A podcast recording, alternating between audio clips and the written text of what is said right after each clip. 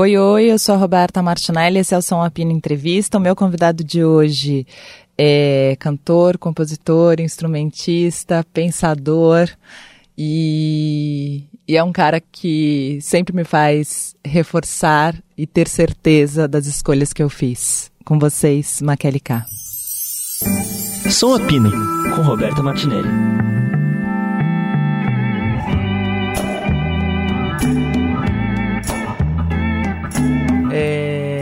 Primeiro, quanto tempo, né? Eu fiquei pensando, a última vez que a gente se viu foi naquele negócio da caixa, no Rio. Ah, é verdade. O show que eu fiz com a Yara. É. É, é que Caixa que é aquilo, Cultural. 2016, 2017, 2017 ou 2018. Talvez dois, início de 2018, se eu não me engano. Pode ser. Pode ser, comecinho ali. É. Que doido. Bom, como foi esse tempo fora do tempo que a gente viveu? Como foi pra você? Ah, foi, foi um tempo difícil para todo mundo, né? Eu acho que é, a gente entrou num. abriu a caixa de Pandora aí nesse período. A gente. Talvez a gente tenha vivido, eu estou sentindo agora, nesse, nesse final de governo, nesse final dos tempos agora, que talvez tenha sido. Quer dizer, uma visão otimista nesse momento, né? A gente está precisando desse otimismo Muito. Que talvez tenha sido bom ter sido tão ruim. Sabe? É como se fosse um antibiótico Sei. que, que faz mal, mas te deixa imune por um tempo, porque talvez se tivesse a gente tivesse tido uma experiência é, de extrema direita com um governante mais hábil no sentido político, porque ele é hábil no sentido da comunicação, né? Como Sim. ele se elegeu, como ele conseguiu é, é, é, conduzir e iludir uma parte do eleitorado dele. Sendo que é. né? Mas ele não conseguiu fazer alianças políticas fortes, ele não conseguiu.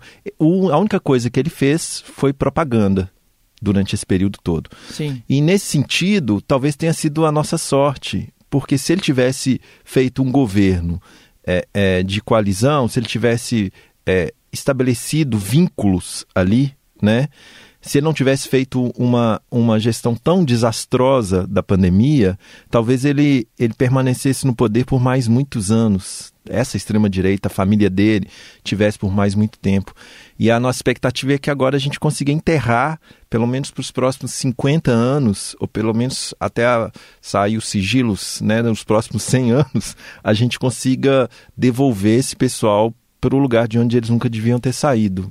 Porque é, é, é como se fosse, sabe, um susto que você toma e fala Sim. assim, nossa, nunca mais. Eu Acho louco você falar isso porque tem um lance meio que diz respeito com, acho que o tempo que a gente vive também, né? Que você falou, ele fez propaganda muito bem, mas a gente vive nessa época, né?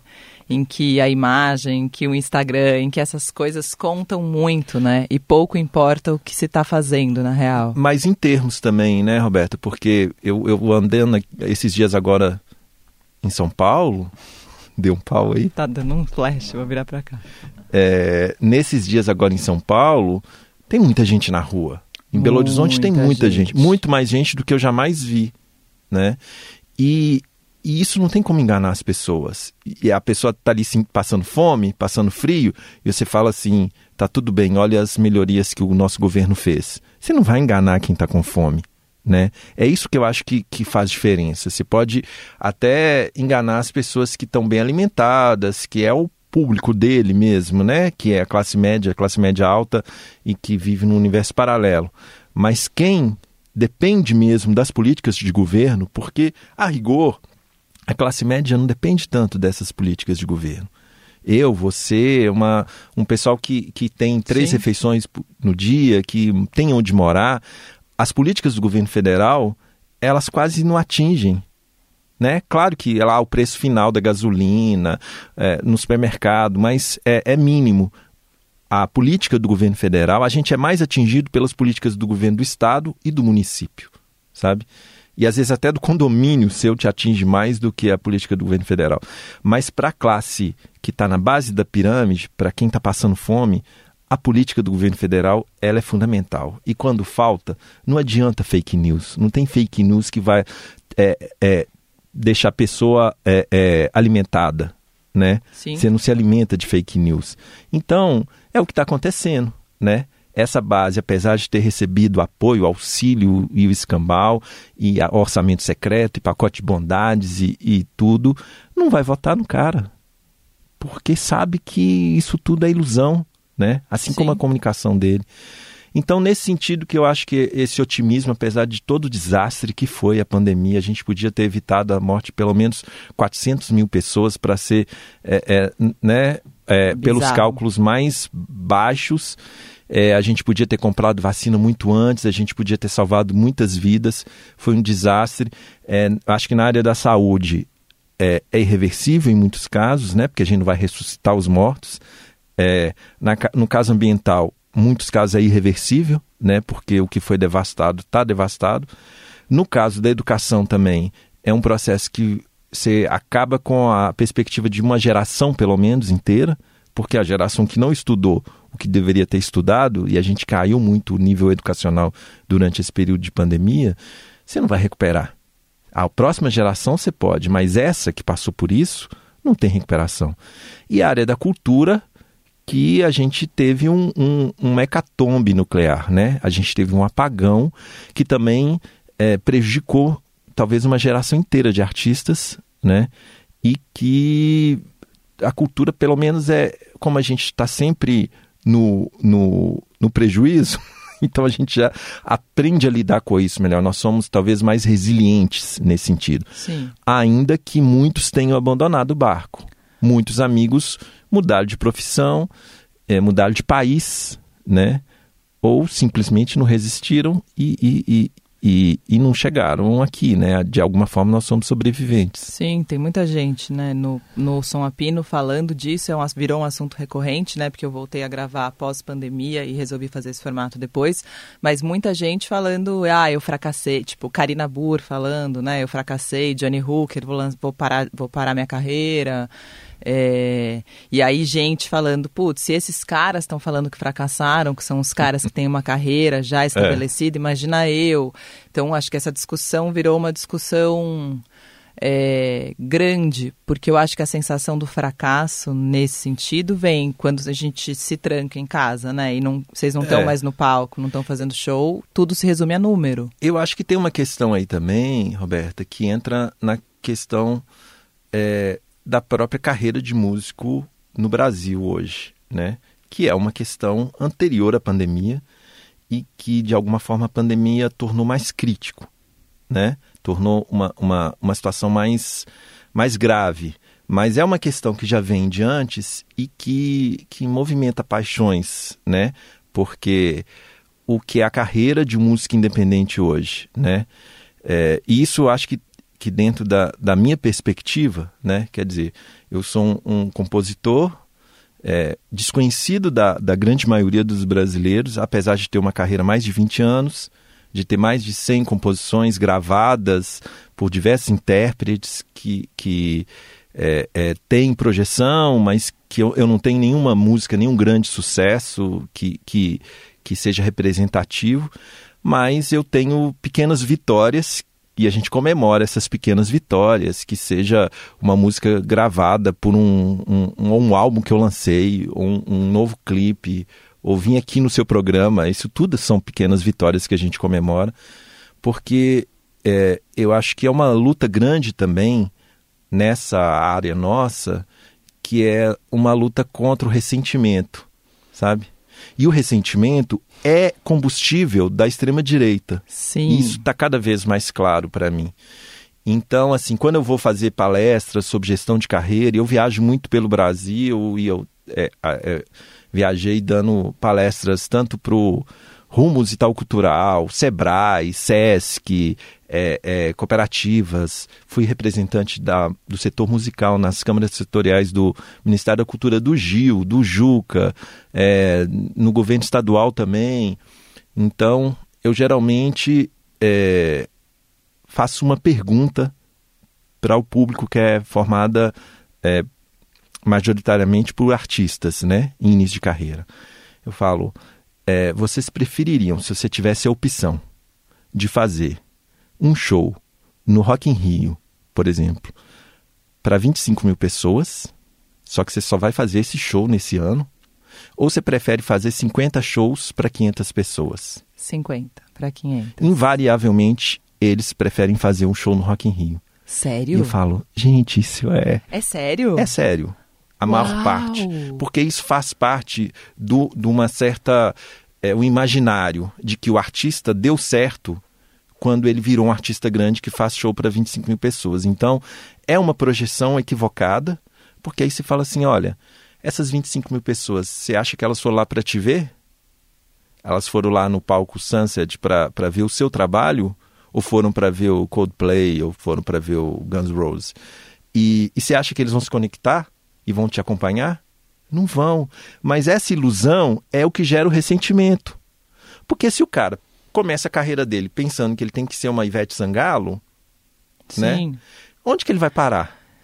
E aí eu falo, bom, se eu consigo fazer 50 shows para 500 pessoas, isso pressupõe que eu vou estar circulando. Não, e 500 pessoas é muita gente, é muita né? gente. Não, isso é é, É dos maravilhoso. mundos, é maravilhoso. E as pessoas acham que isso é, é- é numa perspectiva de, de, de grandes números de grandes artistas, é como se fosse um fracasso. E eu falo assim, você acha que, por exemplo, sei lá, a carreira da Nausete é um fracasso? Ela faz shows para 500 pessoas nas cidades que ela vai, sabe? Você acha que, sei lá, mesmo a carreira de artistas que do do, do A Vitor Cida Moreira Ramiro, que falou, o nosso fracasso é grandioso. é, Se isso é fracasso. né? é, ou como diz, né, a, a- o, o Darcy Ribeiro, né? Prefiro estar no time dos derrotados se for para vencer É como eles estão vencendo. Mas é difícil isso que você está falando, porque eu tenho conversado muito e aí tenho sentido as pessoas muito ressentidas. E, e talvez até me inclua nisso no sentido assim. é, eu não, eu não, não trabalho com música diretamente, assim, eu não toco, né? Eu não canto, mas a minha, a minha carreira é um pouco ligada a isso. E tem certas horas, é, não sei, né? O Rico falou isso, a gente sempre quer um reajuste, né? E a gente sempre vai querendo esse reajuste. Claro. Então, é engraçado, porque antigamente eu tinha a certeza absoluta de que tudo que eu estava fazendo era construção de um negócio, não sei o que, não sei o que lá, e eu nunca, nunca duvidava. E agora, confesso que antes eu tinha até as mil questões com o mainstream, porque era um período em que a gente estava se fortalecendo como mercado independente, não sei o quê. Depois que eu passei a aceitar e topar o mainstream, como também muito trabalhadores e muito, nossa, como chega lá, isso ficou mais difícil para mim, entendeu? De manter essa coisa, porque tem o mérito, tem mérito demais também ser a Claro, Pablo Vittar, claro, né? É uma claro. outra coisa. e o ônus também, né? é, De ser um Pablo Vittar. é. né? E aí Pablo começou a rolar um ah, e agora, né? Como é que lida com isso? Eu acho que, que, que eu acho que esse que é o momento que a gente está passando. A gente passou a aceitar mais o mainstream também. E esse limiar também ficou mais borrado, né? Porque mais se próximo, Quando, né? quando que é mainstream e quando que é independente, né?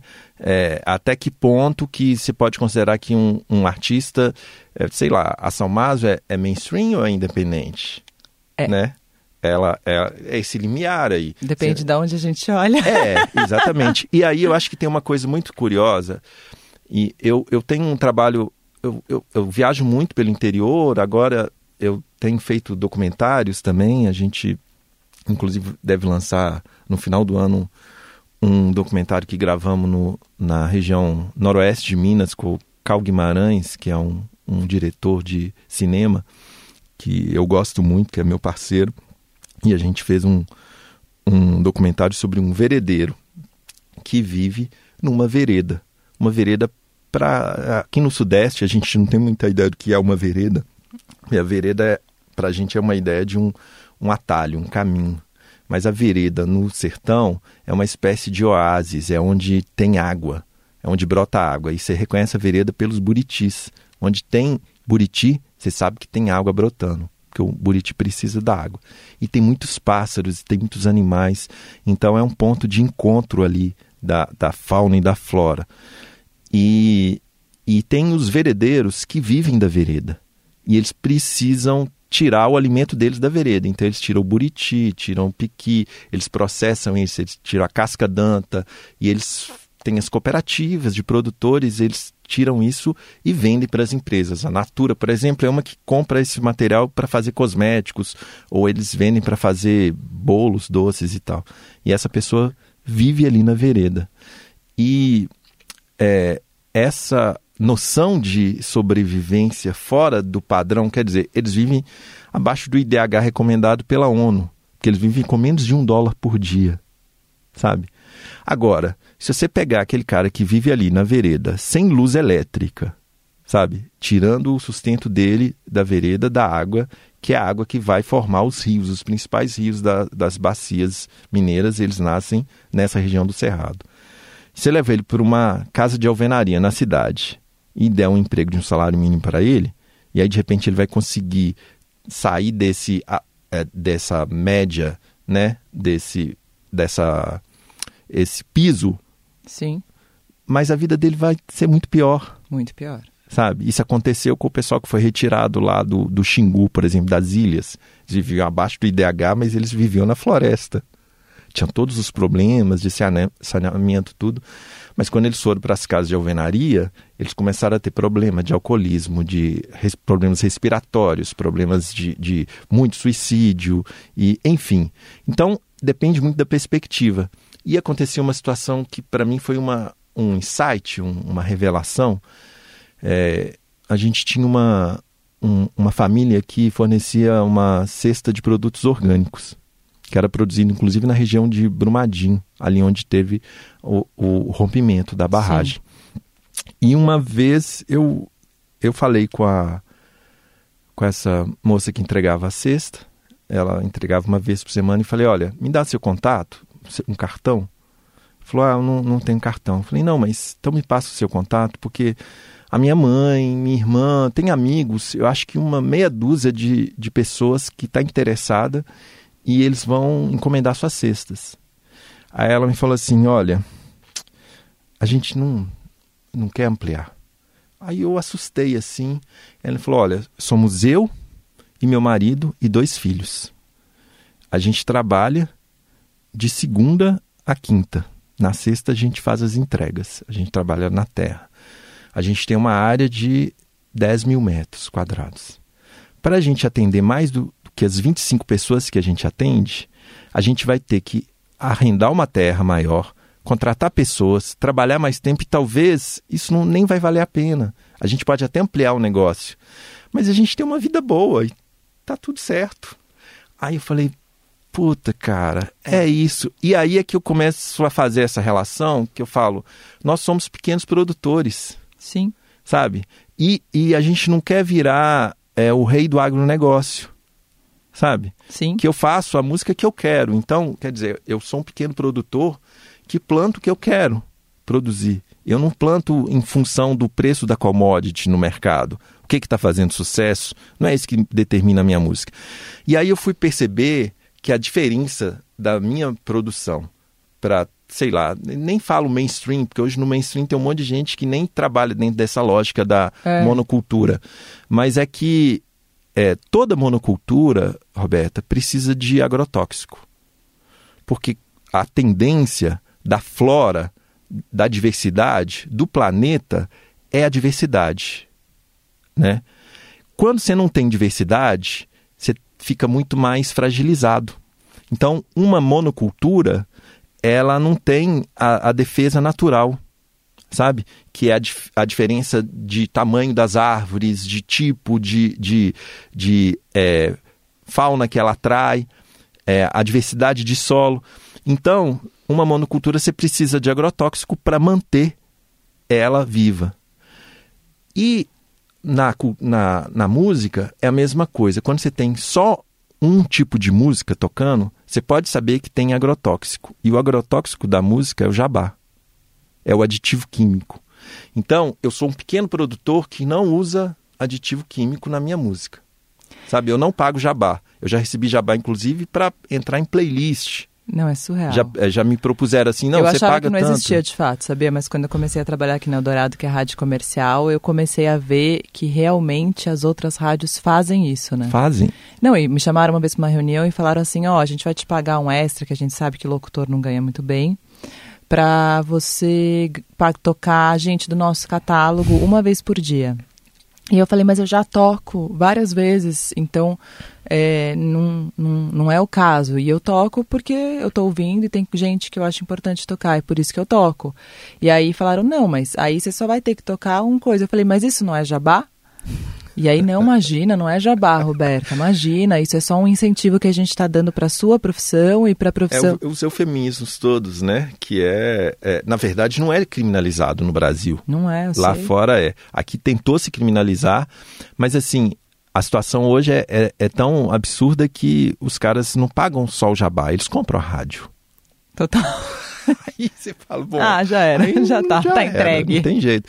Mas eu acho que tem também, por outro lado, essa consciência do seu público, né? Que eu acho que cada vez mais ele vai perceber, assim, sabe quando você entra no supermercado, você vai na gôndola do orgânico, você sabe Sim. que é mais caro, Sim, você vai pagar mais caro, mas você sabe que aquele produto vai te fazer bem. sim. E que, independente de fazer bem ou não, tem uma questão ética, moral, que você fala Sim. assim, eu sei que isso está vindo de um lugar Sim. onde tem pessoas conscientes. Então eu falo, eu estou fazendo uma música para esse consumidor que daqui a um tempo vai perceber que vale a pena é, buscar esse trabalho. Eu acho que de alguma forma até a, a pandemia ajudou a deixar isso mais evidente, que é assim, no início todo mundo saiu fazendo live, né? Aí eu faço uma distinção entre a música é, estática e a música cinética. Eu, eu chamo de música cinética música ao vivo. Mas a música ao vivo pode ser ao vivo presencial ou pode ser transmissão. Só que uma transmissão, por melhor que seja o equipamento de captação e de execução depois que você vai ouvir, você não capta todas as frequências. A gente não ouve música só naquela faixa de frequência que suas caixas te en- entregam em casa. Quando você vai para um show, você ouve frequências Não que é. nenhum aparelho reproduz. E na verdade a gente não ouve só com o ouvido. A gente ouve com o corpo inteiro. Tem uma frequência que é de, de 20 Hz, que é uma frequência que a gente praticamente não. Na verdade, eu e você, que já passamos dos 30, a gente ouve cada vez menos as frequências mais altas. né? Mas nesse, nessa faixa de 20 Hz a 20 mil Hz, já tem um monte de coisa que a gente não ouve. E você pode ter o melhor som, o som de audiófilo na sua casa, que você não vai ouvir o som perfeito que foi executado. E as pessoas começaram a perceber que a música como ritual, ela tem um valor, né? A, a, a, a catarse do show. E eu ainda vou mais além. Eu decidi assim, na verdade eu, eu descumpri a minha promessa, que eu já tinha prometido que eu não ia mais em show grande.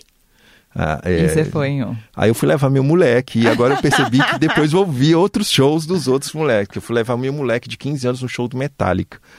E, velho, assim, eu sempre me arrependo, mas acaba sendo uma experiência antropológica também, né? Sim, Porque tem a sim. catarse toda Sim. ali do público e tal. Mas só mesmo, eu prefiro num show desses, ouvir no meu DVD em casa com as caixas, porque você vai ver o cara pequenininho, você vai ver o som todo distorcido e tal. Agora, sem num teatro, Não, é outra e coisa. eu vi um show. É uma experiência é, é, é insubstituível e que remete aos primórdios, né? aos rituais de, de, de, das tribais, de, de é, é, organização do caos, como diz o Wisnik lá no, no Sonho Sentido. Né? É a tentativa de, de dar ordem para o mundo, de organizar os sons. E eu acho que isso é insubstituível e cada vez mais a gente vai valorizar isso. Eu acho que a pandemia serviu para valorizar. As pessoas começaram a perceber que é, não tem como substituir um show né, presencial. E quanto mais íntima essa experiência, mais válida. Né? Muito mais. E eu acho que nesse sentido é que eu reforço a ideia dos shows lá para 500 pessoas. É uma experiência cada vez mais. João Gilberto não tocava em, em teatros para mais de duas mil pessoas. E o João Gilberto não era um, um, um, tolo, ele não fazia isso à toa. Ele sabe que quando você amplifica muito o som, você perde sutilezas também, né? E a sutileza, no caso do João, está totalmente relacionada à questão ao prazer estético, né? Sim. Tá tudo ali junto. Olha, Macaeli, várias, várias janelinhas que você abriu, mas uma delas é que quando eu converso com uma pessoa que nem você, ou quando eu lembro quando eu entrevistei o Siba pela primeira vez, ou. Enfim, eu, eu a minha escolha e tudo isso que vocês falam é reforçado e eu falo, não, é isso, é isso mesmo. É... não tem como, porque isso se reforça mesmo. E acho até porque vocês têm uma visão de música que é uma visão muito muito independente de, muito independente do resultado, né? É uma música que precisa ser feita, é uma música que, que, que conta e que reflete o momento que a gente está vivendo. Eu te conheci, acho que na época do Cavalo Motor, que era 2000 e... 2015. 2015. É, é verdade. Que foi que o que tinha, que foi louco, mas assim, o que me impressionou muito foi eu ouvir o disco, mas depois saber da onde tinha vindo o disco, eu falei, nossa, olha esse cara, a experiência que ele se meteu para fazer esse disco. Ou ele é maluco. Alguma coisa. Ou tudo. Agora você vai ter que contar a experiência que ele se meteu, né? É. Bom, o, o Cavalo Motor foi uma experiência. É o segundo, né? O Cavalo é, Motor. É o segundo solo. Solo. É. Tem os de antes. É, dois. tem, tem, o, tem dois an anteriores, que é, é um disco com a Maísa, que é, um, é, um, é uma cantora cantando as minhas músicas.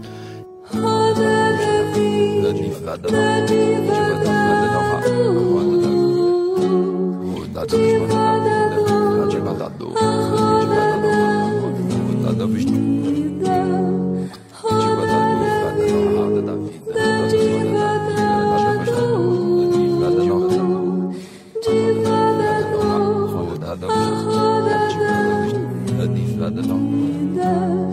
tem um disco coletivo, que é Outra Cidade, que é um trabalho com o Christoph Silva, Pablo Castro, mais um monte Sei. de músicos que foi meio um debut da, da nossa geração, assim. Se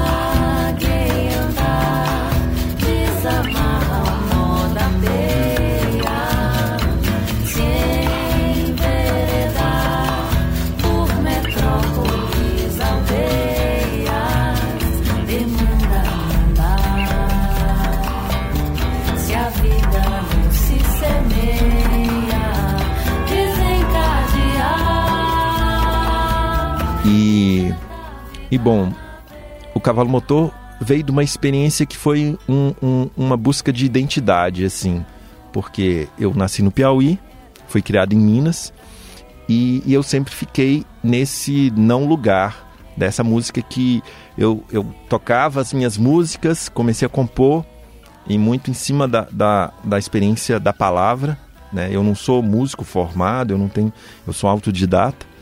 É, e aí eu comecei a musicar os meus poemas e percebi que a resposta era muito maior do que se eu lesse os poemas e enfim.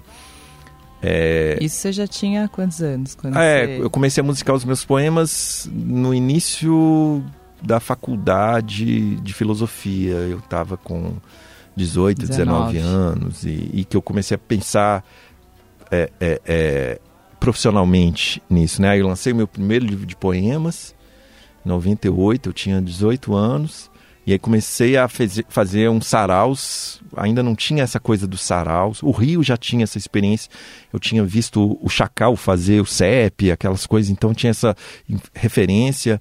E, e eu tinha amigos que faziam performance, o Renato Negrão e outros poetas ali de Belo Horizonte, que, que são o- os avós do- dos, dos slams. E e aí a gente começou a perceber que quando colocava uma melodia, a coisa reverberava mais, né? Atingia mais gente, chegava mais fácil. Eu comecei a colocar música, mas até hoje eu não, não sei música formalmente. É tanto que outro dia eu participei de um, um festival de música instrumental e por incrível que pareça eu fui selecionado, que eu mandei assim meio no xiste umas músicas que eu- são canções que eu tirei a letra tirei a voz e mandei e, e os foi caras loucos selecionaram. E aí eu levei uma uma cola para tocar e toquei. E as pessoas achavam que eu estava lendo a partitura, como todos os músicos. Na verdade, eu estava lendo a letra, para eu não me perder. Que maravilhoso. E, e assim, a minha noção de música é essa, que, por exemplo, eu não sei o nome dos acordes que eu toco. Eu sei, descobri muito depois que o que eu chamo de visão do penhasco no final de uma tarde de outono é dó sustenido com nona aumentada, sabe? Aí é, passeio pela floresta tropical depois da chuva numa tarde de verão.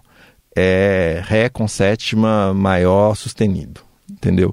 E aí eu vou montando os meus acordes por essas sensações, mas eu não tenho esse conhecimento formal. É, é uma coisa intuitiva mesmo.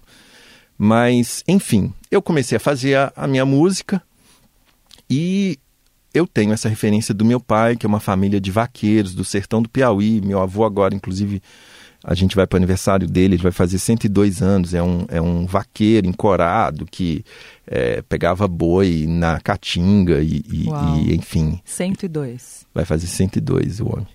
E, e, é um sobrevivente também que já foi atacado de onça, picado de cascavel, tomou tiro, tomou facada, chifrada de boi.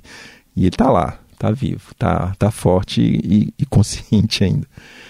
Mas tinha essa referência muito forte, principalmente do meu pai, do meu avô, e essa a música nordestina, principalmente os aboios, a, a, a música tradicional nordestina, os repentes, a música de feira, a, a família do sertão do Piauí.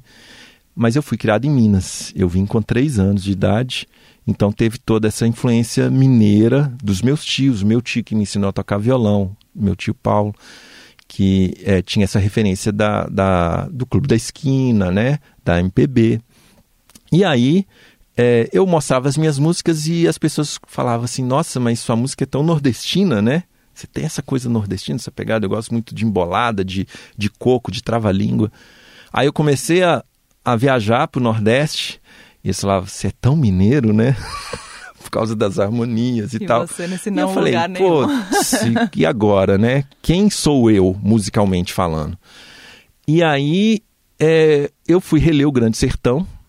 Eu tinha lido ele já na, na adolescência, porque eu, eu fiz filosofia, tive uma relação muito grande com, com as letras, dei aula em cursinho pré-vestibular de, de literatura.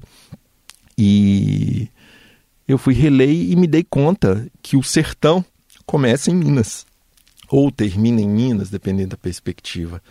E aí falei, velho, então eu vou lá ver esse sertão mineiro que eu não conheço, que na verdade pouca gente em Minas conhece, a região noroeste de Minas. É uma região é muito isolada ainda, é tanto que não tem estrada asfaltada até o limite na- da região, sabe? A- muitas cidades da região noroeste é estrada de terra ainda. Você não consegue sair de BH e chegar em Arinos ou chegar em Chapada Gaúcha sem passar por cento e tantos quilômetros de estrada de terra, pelo menos. E aí eu falei, bom, vou, vou fazer essa, essa verificação, né? Aí eu peguei o Grande Sertão e comecei a anotar os lugares. E comecei a fazer um roteiro do personagem. E esse roteiro eu fui identificando na geografia real. Então eu identifiquei mais de 180 topônimos, que são cidades, vilas, fazendas, rios, córregos, morros, lisos. E identifiquei, alguns mudaram de nome, E você foi sozinho. alguns não existiam. É, eu, eu fiz essa viagem, foram três meses. Durante esses três meses eu fui de bicicleta, porque eu queria ter essa relação mais próxima. Durante 15 dias, um biólogo, que era o meu irmão, e um fotógrafo me acompanharam. O resto do, do trajeto eu fiz sozinho, mas eu nunca estava sozinho de fato, porque ficava na casa das pessoas, conhecia, sempre caminhando, sempre pedalando sozinho, né? No- no- principalmente na, quando você vai subindo, né? O, o mapa, eles na verdade dizem descendo, Descendo. mas quando a gente quer descendo o rio, mas pra gente é como se a gente estivesse subindo o mapa. E eu tinha um, um GPS, um localizador, levei a minha barraca, levei é, um fogareiro, e eu adaptei na minha bicicleta um sistema para alimentar ela, porque muitos desses lugares não tem energia elétrica, você pedala às vezes 80, 100 quilômetros sem encontrar morador. Então eu ficava acampado, fazia registros, é tanto que eu fiz uma exposição de fotos dessa viagem e, e fui gravando paisagens sonoras também, né, nos lugares que eu chegava. E identifiquei os lugares principais do livro que eu queria passar. Então, onde Riobaldo encontrou Diadorinha a primeira vez, na Barra do Rio de Janeiro. Aí eu cheguei lá, existe esse lugar. É, aí o Córrego do Batistério, onde eles se reencontram na fase adulta. Depois o Lis do Sussuarão, quando eles vão entrar lá. Estou dando um monte de spoiler do livro aqui, mas o Grande Sertão Pode dar todos os spoilers, É. mesmo quando você lê, você vai tomar um Exatamente. Quando o- o- eles vão raptar a mulher do Hermógenes na, na fazenda, já na, na Bahia. É, então eu fiz esse trajeto todo, choque. Uau.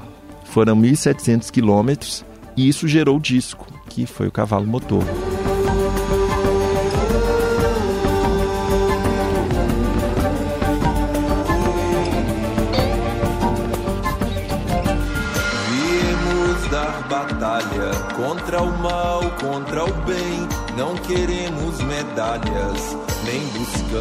Buscamos o além.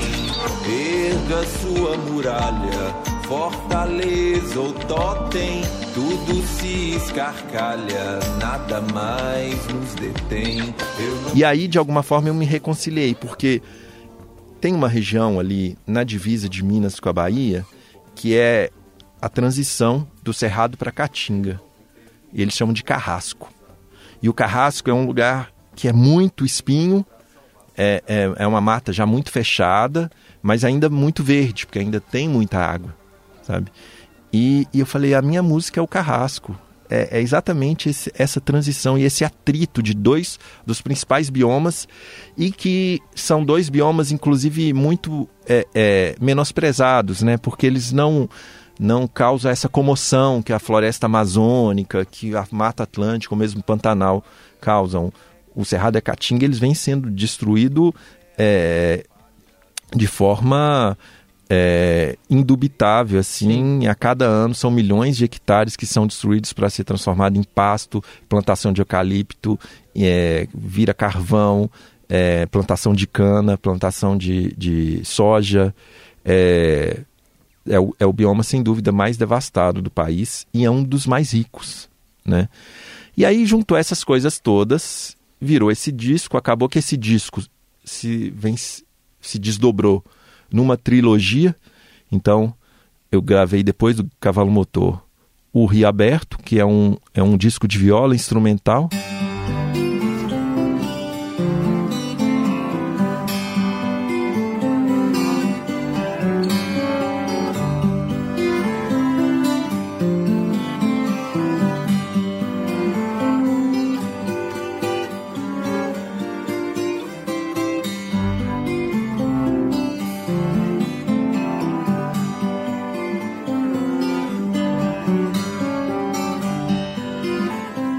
Pra ele que não é, né? É, mas não- é. eu- na viola eu não sei nem o que é Dó maior, eu não faço a menor Mas fez ideia. um disco de viola. É, porque eu fui experimentando as, as afinações abertas, que eu, eu aprendi umas afinações no Vale do Urucuia, que é do seu Manuel. Por acaso é o, é o mestre do Paulo Freire, ele foi para lá nos anos 70, também nessa busca do Grande Sertão, e ficou um tempo lá. E o seu Manuel usa uma, uma afinação aberta, que por acaso é a mesma que, que alguns grupos de rock, de blues usam. Dizem que o Kate Richards aprendeu essa afinação aqui no Brasil, numa viagem de férias que eles fizeram. E, e aí eu fui fazendo variações dessa afinação e durante a pandemia eu comecei a tocar viola. E esse disco saiu na, na Na pandemia. pande- Foi uma 2020. É, foi ano é, passado. Foi, foi- é, foi, foram esses dois anos que eu, eu comprei a viola um pouco antes, mas na pandemia que eu fiquei ali dentro de casa, isolado, e essa viagem, essa projeção dos rios, e ao mesmo tempo que tem os rios do sertão, é, tem os rios também que foram é, é, devastados pelas barragens, então tem o Rio Doce.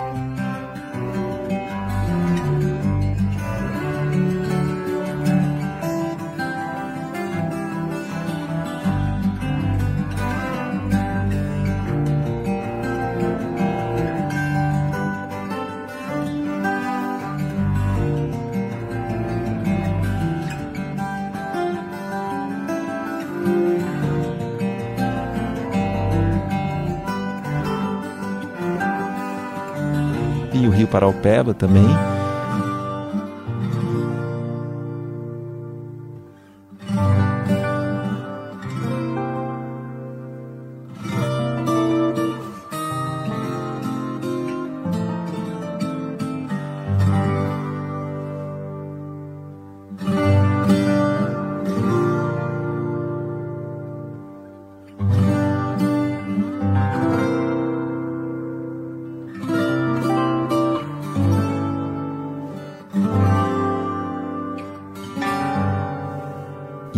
Além desses rios do Paraupeba e do Doce, o Paraupeba também é, é afluente do São Francisco.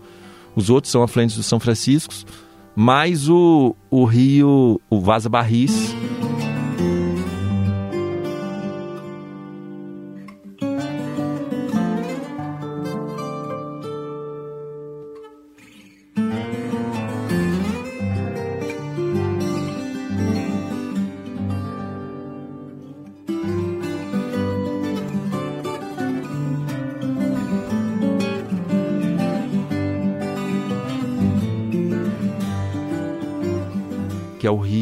Canudos, né? Que deságua Sim. já direto e não é afluente do, do não é da bacia de São Francisco.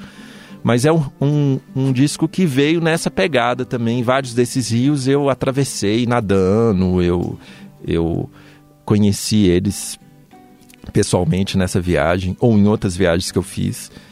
E, enfim, esse é o segundo e agora eu estou fazendo o, o próximo disco que vai ser um disco de canções também. É, Que já tem nome e tudo, né? é, é o Triste Entrópico. E já tem duas músicas que me mandou, não pode contar. É. É. Não, mas pode, porque são músicas que, que vão ser lançadas agora como single. É, são duas músicas que eu produzi com o Chico Neves, que está morando em Minas agora, é um produtor Ah, né? sabia. que trabalhou na, na grande indústria, no mainstream, muitos anos. E ele tá. Ele voltou para Minas, porque ele é de lá, mas trabalhou com, com Paralamas mesmo, produziu vários discos deles, né? Produziu os discos do Lenine, produziu muitas, muitos ganhadores de Grammy e, e etc. E agora ele tá nessa de fazer as coisas, né, num outro tempo, num outro ritmo, para cuidar da família também e tal. E a gente produziu essas duas que vão sair como single agora, em breve. Eu ainda estou negociando com o selo, como que a gente vai fazer. Mas, mas é isso, Roberto. São e essas. esse é o terceiro de uma trilogia. É, a trilogia dos sertões. Esse, de alguma forma, ele está muito relacionado ao, ao sertão, aos sertões do Euclides. E eu fiz uma imersão também nessa coisa é, da. Na verdade, nesse disco eu quero discutir um pouco, retomar essa discussão que ficou talvez um pouco anacrônica da, da coisa da identidade brasileira, sabe? Eu acho que a gente tem novos elementos. Durante muito tempo se discutiu a identidade brasileira a partir de alguns parâmetros que, que não existiam naquele tempo, mas que a gente tem hoje. Né? A gente tem novas vozes hoje e, e algumas questões que não foram resolvidas absolutamente, né? Eu acho que principalmente assim tem três elementos que eu acho que a gente não conseguiu equalizar e que de alguma forma resultaram no que a gente tem aí hoje, né? Nesse ressentimento da classe média branca de, de é, do interior do Brasil. Eu acho que de alguma forma o sertanejo é uma resposta a isso também, porque por muito tempo a gente ignorou esse Brasil, Uhum. né? Mas ele sempre teve lá, né? Eu fiz essa imersão também na música caipira, na... oh, quando que deixou de ser música caipira e quando que virou música sertaneja. Isso tem muito a ver com essa transição é, do, do rural para o urbano, sabe? E, e é uma transição que foi feita é, é, às pressas, de uma forma muito mal planejada, né? É, mas a gente tem o genocídio indígena, principalmente no século XVI, foi um genocídio assim que a gente não tem nem dados totalmente para para trabalhar com isso, porque a gente não tinha fontes fidedignas para dizer. É, eu sei que, pelos relatos que a gente tem dos, dos, dos primeiros é, naturalistas, é, os grupos chegavam nas aldeias, geralmente no final da tarde, quando as tribos estavam reunidas, e simplesmente dizimavam completamente. Às vezes tem tribos, tem, tem etnias Que que a gente não sabe nem o nome delas, nem que língua falavam. Porque às vezes eles, eles juntavam a tribo ali e matavam e, e capturavam algumas mulheres ou algumas crianças que iam ser escravizadas, né? É, isso eu acho que é muito interessante também falar nesse momento, porque a gente aprendeu muito que, a- que os bandeirantes né, foram buscar pedras. Na verdade, os bandeirantes eles iam é, é, aprisionar indígenas, porque uma boa família começava com alguns escravos indígenas. Né? As famílias quatrocentonas paulistanas começaram com o aprisionamento de indígenas. E, e Minas foi um território onde isso aconteceu muito.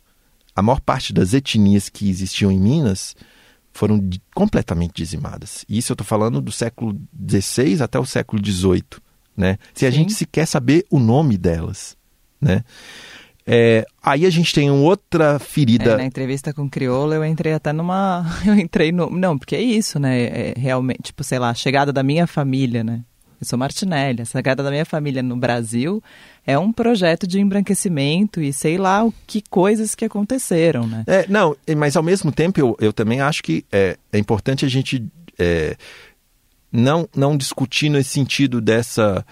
É, não é uma cobrança. Não, mas é Né? uma coisa. Não, é que é, É. um- uma coisa que a gente viveu muitos anos, eu acho, com um ponto de vista único, né? Exato. Uma pessoa narrando isso. Era Exato. um tipo de pessoa que narrava a história. É. E o que eu acho é que agora, pelo menos aparentemente, a, a- a quem conta a história está aumentando e a gente está ouvindo a história de outros lugares, os que é livros de história importantíssima. que a gente viu, os Sim. bandeirantes são heróis, né? Super. É, Isso. a maior parte das cidades do noroeste de Minas são nomes de bandeirantes. Sim. E esses bandeirantes não só aprisionaram indígenas, como eles entraram em conflitos com os vaqueiros, porque ali era a região de- dos currais da Bahia. Né? Na verdade, a capitania de Minas surgiu muito depois. Uma parte da capitania de Minas pertencia a São Paulo e o restante era a capitania de um lado de São Francisco, a capitania de Pernambuco e do outro lado a capitania da Bahia. E elas se encontravam ali na região de Sabará, que é próximo de onde depois viria, -se, viria a ser construída a capital. Ali eram os currais para entrar na área de mineração. Então, uma cidade metropolitana ali de Belo Horizonte, que é Contagem, Uhum. que é a contagem das abóboras, na verdade era a contagem do gado e dos, dos insumos que vinham do sertão, porque na região mineradora não se produzia alimentos. A região mineradora ela entrou num- na febre do ouro e, e- e era uma região que tem um solo mais difícil para ser cultivado, né? É a região de minério de ferro. Então isso tudo vinha do sertão e descia pelo São Francisco, Rio das Velhas e chegava em Sabará, Sabarabuçu. De Sabará entrava na região das Minas para abastecer ali. Mas ali até então era a capitania de São Paulo, era a briga entre a capitania de São Paulo e a capitania de, de- da Bahia. Tanto que a Guerra dos Emboabas é a disputa dos paulistas Sim. né, com os locais que eram muitas vezes os vaqueiros que vinham descendo com o gado, que alimentava carne, couro, sal, é, é, peixe, isso tudo que vinha do sertão. Mas é, a gente aprende, né, que inclusive tudo bem procurar ouro, só que a real intenção, um, um, um jovem paulista, né, ele, por volta dos 15, 16 anos, ele fazia sua primeira viagem pelo sertão para prear índios, né, prear indígenas. Os indígenas naquela época eram chamados de negros da terra. Olha que simbólico isso, né? Super. Até que, que começou o tráfico, que é essa outra grande é, é, ferida aberta, né? Então a gente tem o genocídio indígena, depois a escravidão, e depois eu, eu resumo é, nesse trabalho é, como símbolo de todas as revoltas que foram massacradas, a revolta de Canudos, né? Que é muito simbólica, porque foi dez anos depois do fim da escravidão, e inaugura a república, né? E, e tem muitos elementos ali, né, que dão indícios do que a gente está vivendo hoje, né? Tanto de um lado quanto do outro, né? Então, a partir desses três elementos, eu, eu tento rediscutir essa questão da identidade.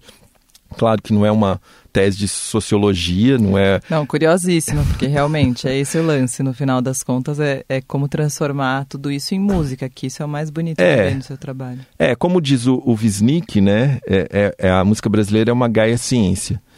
E, e talvez é, venha daí a minha, a minha forma de fazer filosofia, né? De, de pensar o país. Eu acho que em, em outros momentos a gente é, é, discutia mais o, o país. Eu acho que está no momento da gente voltar a discutir. Né? Imagina, 200 anos de independência, 100 anos da Semana de Arte Moderna, né?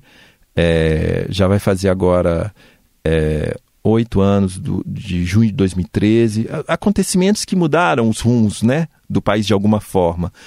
E, e eu acho que é, é um momento que a gente vai ter que reconstruir o país. A gente está é, é, num momento que a gente vai ter que repensar assim, a, a nossa educação. É isso mesmo? Né? A gente está com um milhão de armas circulando no, no, no país. Né? A gente está com as escolas muitas vezes é, sem alimento básico para as crianças. A gente sabe que tem uma parcela da população que manda os filhos para a escola porque lá eles vão, vão Pra poder comer. comer. É, a gente tem algumas questões que são inadiáveis. A questão ambiental, né?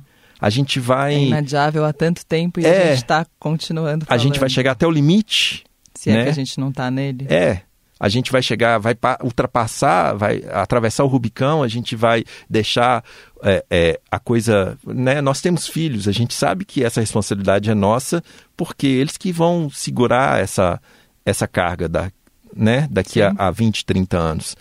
Talvez a gente nem esteja aqui para ver isso, mas a gente sabe que a gente tem uma responsabilidade. Então, eu acho que é o momento de, de rediscutir o país, né? Sobre outras bases. Eu eu estou fazendo parte de um projeto agora também, Roberta, é, que é uma, uma lista que foi feita dos 200 livros mais importantes nesses 200 anos.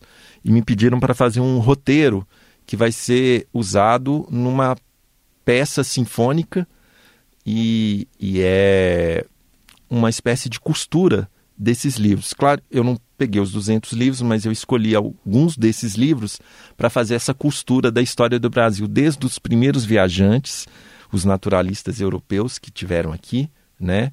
É, o, o- Quero essa lista depois. Claro, ela foi, ela foi publicada. Ah, vou ver. E, e é interessante porque pegaram vários intele- intelectuais e, e levantaram, então tem desde é, é, Guimarães Rosa, Machado de Assis, Carolina Maria de Jesus, Ana Maria, é, é, tem uma diversidade muito grande de Gilberto Freire, mas tem também é, Rodrigo Faoro, tem é, é, Caio Prado Júnior, tem é, Sérgio Buarque de Holanda, enfim, tem Caetano Veloso, tem os pensadores da cultura brasileira, Darcy Ribeiro, e, e tem muitos autores negros indígenas, tem Davi Copenaua, tem Ailton Krenak, né? tem é, autores contemporâneos que em listas anteriores não entrariam, né? porque a gente está vivendo essa mudança de paradigma também.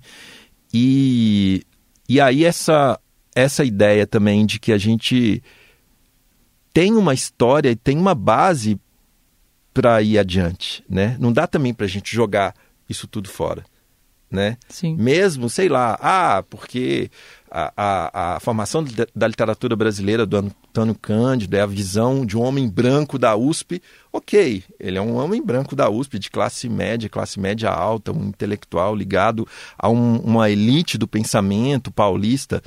Mas o trabalho dele é formidável. A gente não vai jogar fora porque ele é um homem branco, e, né? A gente vai pegar ele e vai pegar a Carolina também, e vai pegar a Conceição Evaristo, e vai pegar, sabe? E, e, e vai ver o que, que a gente vai tirar a partir daí, né? A gente tem esses elementos todos. A gente não precisa. Às vezes os radicalismos, eu até entendo o radicalismo de alguns movimentos, né? São importantes, são importantes, em alguns momentos. Que são mas- a vanguarda, né?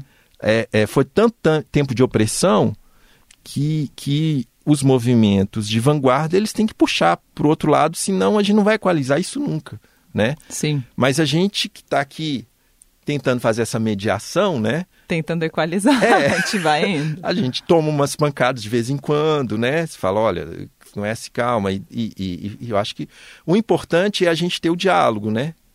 Que eu acho que é uma coisa que a gente veio perdendo nos últimos tempos, mas o importante é ter o diálogo e eu acho importante retomar essa discussão sobre, sobre identidade, porque é, a gente passou esse sufoco, como eu disse no início da conversa, né?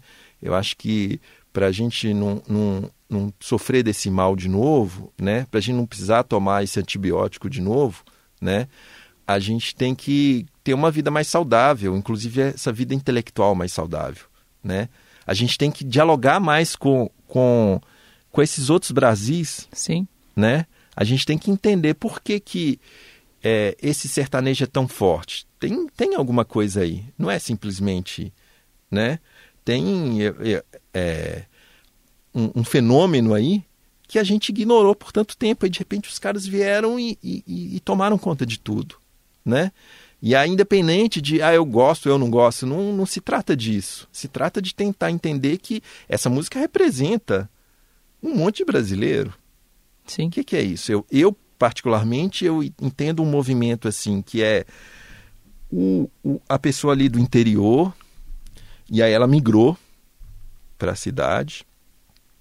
E aí na cidade, é, ela criou os filhos. Esses filhos foram criados é, com essa ideia de vencer na vida, porque os pais passaram muita dificuldade, passaram fome. Então venceram na vida, conseguiram bons empregos. E os netos, de alguma forma, eles são hedonistas.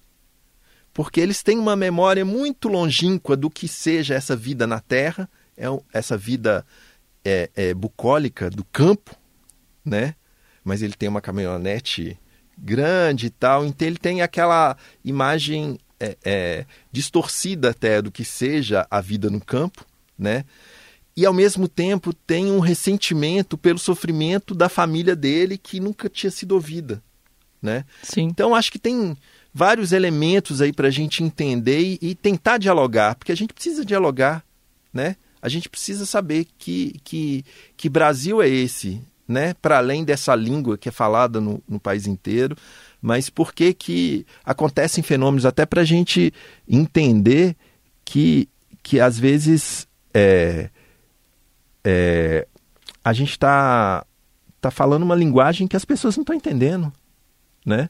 E eu nem digo eu, assim, porque eu faço o que eu gosto, eu não sou um grande comunicador, né? Mas estou falando até do ponto de vista das estruturas partidárias. De repente, é, o, o maior partido de esquerda, por um tempo, ele não conseguiu conversar com a base. Aquele é discurso isso. do Mano Brown lá. Sim. Fala assim, meu amigo, eu não estou aqui para fazer discurso para militância. Eu quero saber lá no, no, no chão de fábrica, né? Lá na periferia, vocês não estão falando com os caras. Então não adianta ficar aqui fazendo discurso. A gente tem que conversar lá com o outro lado. E eu acho que é nesse sentido que a gente tem que se despedir de preconceitos, né? Quer dizer, é, entender que tem esse outro Brasil pulsando. Tem um movimento de funk em, em Belo Horizonte que é incrível, né? Eu fico admirado tem assim muito. com, com a, a e, é, e é muito diferente do funk carioca ou do funk paulista. É, é, tem vários MCs que é, tem uma linguagem própria. O movimento do hip hop também em Belo Horizonte é riquíssimo, né? Tanto que a Marina Senna embora não, esteja, não tenha relação nenhuma diretamente com o hip hop, mas ela é da quadrilha, que é do Jonga, né? Que é um cara que surgiu dos duelos de MC, baixo do viaduto Santa Teresa, que é um movimento de reocupação da cidade que surgiu a partir da reocupação da Praça da Estação, que deu start para o novo carnaval e a reocupação do carnaval né, nas ruas da cidade. Então tá tudo mais ou menos ligado. Tá tudo ligado. Maquele, obrigada. Bom, toda vez que eu converso com você, eu relembro por que você é tão maravilhoso. Acho que hoje todo mundo ouviu, eu não preciso nem falar nada. Eu acho que eu falei demais. Você não falou, me... foi maravilhoso. Não, eu fiquei meditado mais. Imagina, não tinha dito jamais. Ô, Roberto, é sempre um prazer, assim, e como eu disse, é, é uma vitória sempre, porque é, o seu programa, eu acho que é uma referência no Brasil todo. É, aliás, o Cultura Livre que eu fiz foi super importante para minha carreira. Depois que a gente fez o Cultura Livre, até os programadores do SESC recebiam ah, a gente assim com mais atenção, né? E, e é muito importante para a gente esse trânsito também, porque apesar da gente estar na região sudeste, Minas fica isolado ali, né? É, eu, eu sinto. aliás, eu estou sentindo esse isolamento até no Rio hoje. O Rio está virando um lugar meio. Também, quem que os caras elegem nos últimos anos, né? 40 Rio... anos não tem um sem ser preso lá? Acho. É, é uma coisa meio maluca, assim. E a vida cultural no Rio tem ficado muito. É difícil também. Os meus amigos, meus parceiros lá têm reclamado muito. Mas é, é muito importante também vir aqui e, e, é bom essa conversa com alguém atento que está acompanhando a cena e que é, é, sabe dessas dificuldades e vive junto com a gente, que traz esse bloco junto, porque a gente vai se repensando também. Sim. Né? Eu vou fazendo a minha autoterapia aqui também. Não, e, vou é me- maravilhoso, porque eu, tam, eu, eu também, né? Acho que muito. E fico pensando em tudo que a gente já falou e, e reforço ali, né? Tipo, quando eu falo com uma pessoa que nem você, eu falo, não, foi por isso. É por isso que eu escolhi, é por isso que eu tô aqui, é por isso que eu faço isso. Eu também, é por causa de, de jornalistas como você que a gente está aí na cena. Obrigada. Sou árabe, caboclo, minha avó pegando laço Contra o pacto caduco do agora no espaço. Agora eu quero um troco, sou jagunço no cangaço. Sete a um eu acho pouco, dou um nó com fio de aço. Som Apino tem montagem de Moacir Biasi e tem produção de Lohana Passos. Fio Brasil, eu nunca neguei fogo mesmo quando era acabar. Sou árabe, caboclo, minha avó pegando laço Contra o pacto caduco do agora no espaço. Agora eu quero um troco, sou jagunço no cangaço. Sete a um eu acho pouco, dou um nó com fio de aço